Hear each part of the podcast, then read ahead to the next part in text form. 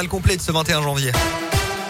Et à la une aujourd'hui, les mesures de restriction vont être levées progressivement en France et c'est une bonne nouvelle. Elle a été annoncée hier soir par le Premier ministre Jean Castex et Olivier Véran avec à la clé un calendrier précis, mais ça sera pas pour tout de suite. Des dates à retenir avec vous, les agriers. Oui, d'abord lundi prochain, le 24 janvier, ce sera l'entrée en vigueur du pass vaccinal pour les plus de 16 ans, sous réserve du feu vert donné par le Conseil constitutionnel. Il doit se prononcer dans la journée. À partir de lundi aussi, la dose de rappel sera étendue aux adolescents de 12-17 ans sans que cela soit obligatoire. Et date à retenir le 2 février avec la suppression des jauges dans les établissements recevant du public. Le télétravail ne sera plus obligatoire mais seulement recommandé. Ce sera aussi la fin de l'obligation du port du masque en extérieur.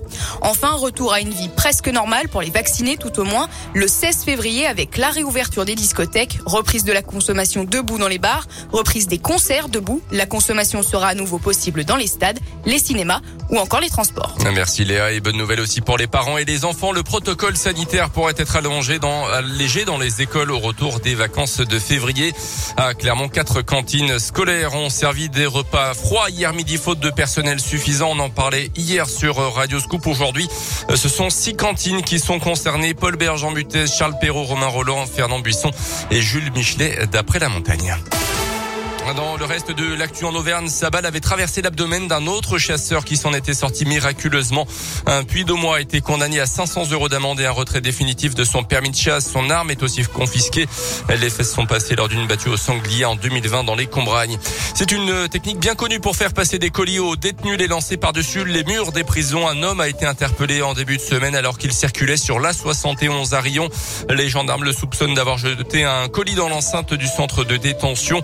Placé en garde à vue ce ressortissant russe qui aurait reconnu les faits a quitté la gendarmerie avec une convocation au tribunal. L'enquête continue pour tenter d'identifier le destinataire. Le colis n'a pas été retrouvé. Le conducteur est poursuivi pour conduite sous l'emprise de stupéfiants. Son véhicule placé en fourrière. Les abandons d'animaux en hausse dans la région, c'est le constat que fait la SPA qui vient de dévoiler son bilan pour l'année 2021. En Auvergne-Rhône-Alpes, 3970 animaux ont été pris en charge par les quatre refuges de l'association, notamment euh, celui de Montluçon. C'est 16% de plus par rapport à 2020. Quant au, nombre de NAC abandonnés, les nouveaux animaux de compagnie comme les reptiles et les rongeurs, il a été multiplié par deux, comme l'explique Christophe Dumont-Richer, le responsable du refuge dans leur région.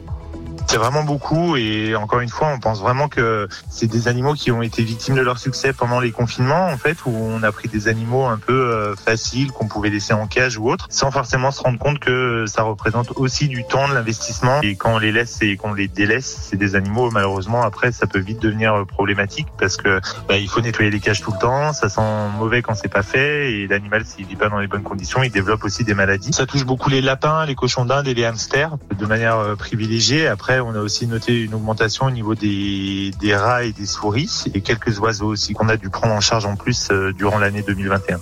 Concernant les NAC, la SPA milite pour que la récente loi interdisant la vente en animalerie de chiens et de chats dès 2024 soit étendue aussi à ces animaux. Les sports avec le début du troisième tour de l'Open d'Australie à Melbourne et ça passe pour Gaël Monfils qui s'est donc qualifié pour les huitièmes ce matin. En fin de matinée, on suivra également Adrian Manarino et Raphaël Nadal. Et puis le foot avec le derby de Ligue 1 entre Lyon et Saint-Etienne ce soir, deux clubs qui déçoivent cette saison.